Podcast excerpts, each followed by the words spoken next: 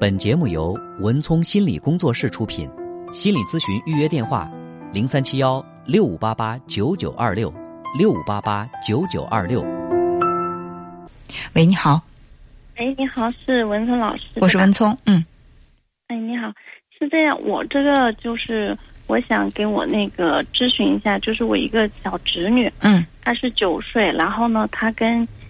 就是跟我的爸爸，就他叫爷爷嘛，嗯，就生活在一块儿。原来呢，就还有奶奶，奶奶今年那个外出工作去了，嗯所以呢，家里面只有他和爷爷。我就想问一下，像这种年龄的孩子跟自己的爷爷住一块，有没有什么不良影响什么的，或者要注意的？呃，我觉得，嗯，最好还是由这个孩子的爸爸妈妈带着孩子是最最好的。如果有了不得已的这个原因，必须要由这个爷爷带，因为孩子现在九岁，呃，现在孩子的成熟发育的也比较早，是吧？呃，那么肯定就是这孙爷爷独自带着孙女，在生活上会有很多的这种不方便，嗯、嗯，但是你说现在你去刻意的去提醒他们注意什么，保持什么距离，我认为会把这个关系弄得很尴尬，对吧？就是本来就 是这是他还是跟他爷爷一块睡呢。啊，那这个我觉得绝对是不可以的，因为作为一个九岁的女孩子，她跟爸爸妈妈都要分床了，更何况是爷爷呢？一定是要分开的，就是这个边界是要把握好的，因为那怎么跟他说呢？他不愿意，他小就成跟他爷爷一块睡，但是以前有有有奶奶在家，如果不管有不管以前是什么样的，即便是呃，就是跟父母共同生活的孩子，到了需要跟父母分床的时候，孩子也会不愿意。但是不能够因为孩子不愿意，那爸妈就跟这个孩子一直睡到初中，真的有这样的情况啊？这嗯嗯，就是孩子跟着爸妈不分床，有的男孩子跟妈妈不分床，女孩子跟爸爸不分床，到初中、高中这样的情况，孩子的心理发育一定是不健全的。他对父母就形成了一种过度的依赖，这是不合适的。所以就是该狠下心的时候要狠下心去保持这个距离。而且我我不知道为什么这个孩子他的爸爸妈妈不能够亲自的呃，就是来抚养这个孩子。爸爸妈妈在外面在在那个外地工作打工，然后嗯他经济方面他觉得就供不起嘛，在外面大城市，所以就把孩子留到农村。嗯，那如果如果是这样的话，呃，我认为必须要分床，必须。我的态度非常非常明确，就没有任何商量的余地。这个年龄阶段一定要分床。嗯，那到时候就是我让他爸爸去跟那个小孩说呗。关键的是，这个爸爸他跟小孩说，小孩肯定是说不通，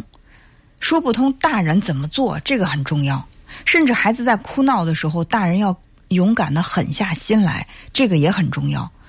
有些家长来跟我讲，就说：“哎呀，我这个孩子分床分不了啊，嗯，你你跟他分床，他半夜他又跑到你床上，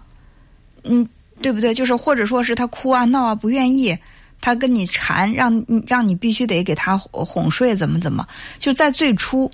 跟孩子，其实孩子从什么时候？三岁的时候，孩子就应该去分，就是先分床，再分房，就是有这样的一个过程。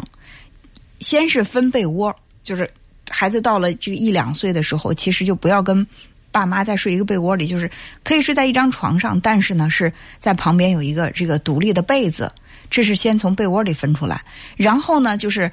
开始跟孩子和可以把这个婴儿床靠近父母的床，但是呢要把这个床婴儿孩子放在婴儿床上，这叫做分床。分床分一段时间，等到孩子三岁以后，就要尝试着让孩子学会分房。那这个时候，爸妈可以去哄着孩子先睡，把他哄睡之后，我们再离开呢。但是要学会做去做这种分离，何更何况是一个孙女儿跟爷爷，我觉得这个如果说还到现在不分床，我认为嗯这种状态不可以再持续下去了。明白。说什么都没用啊，就是一定要一定要把这个这个告诉你的，这是应该是您父亲是吧？包括您的这个哥哥嫂嫂，他都一定要把这个问题重视起来，否则的话，我们不说其他的，呃，但是对这个孩子他的这个心理发育和成长都不是特别的好。嗯嗯好嗯，好。别的还有什么嗯要注意的吗？呃，其实说实话，我觉得这不是一种很好的一种就是养育的方式啊。那如果说有别的什么注意的，我能讲的就是尽量尽量在孩子进入到青春期的时候，要跟爸爸妈妈在一起，嗯因为现在他不是九岁吗？嗯，对，对吧？十二岁进入青春期，在这三年之内，他跟爸爸妈妈一定要解决这种分隔两居两地的状态。挣钱固然重要，但是孩子的成长，我觉得也绝对不比挣钱这个事儿它简单多少，或者他比挣钱更重要。哪怕父母双方有一方回来陪伴这个孩子在青春期，都可以避免孩子在青春期出现一些这种心理啊、行为方面的这些偏差。青春期是比较非常的关键非常非常关键，它会影响，甚至是说有有可能会影响到孩子的一生。就是青春期，如果说孩子他出现这种偏差，那可能这个这个恢复会路途非常的漫长，而且呢，毕竟我觉得我们还是以孩子的这个成长教育为为第一位比较好，好吧？嗯嗯好，那就这样好。哎，好好，再见。再见嗯嗯。本节目由文聪心理工作室出品，心理咨询预约电话：零三七幺六五八八九九二六六五八八九九二六。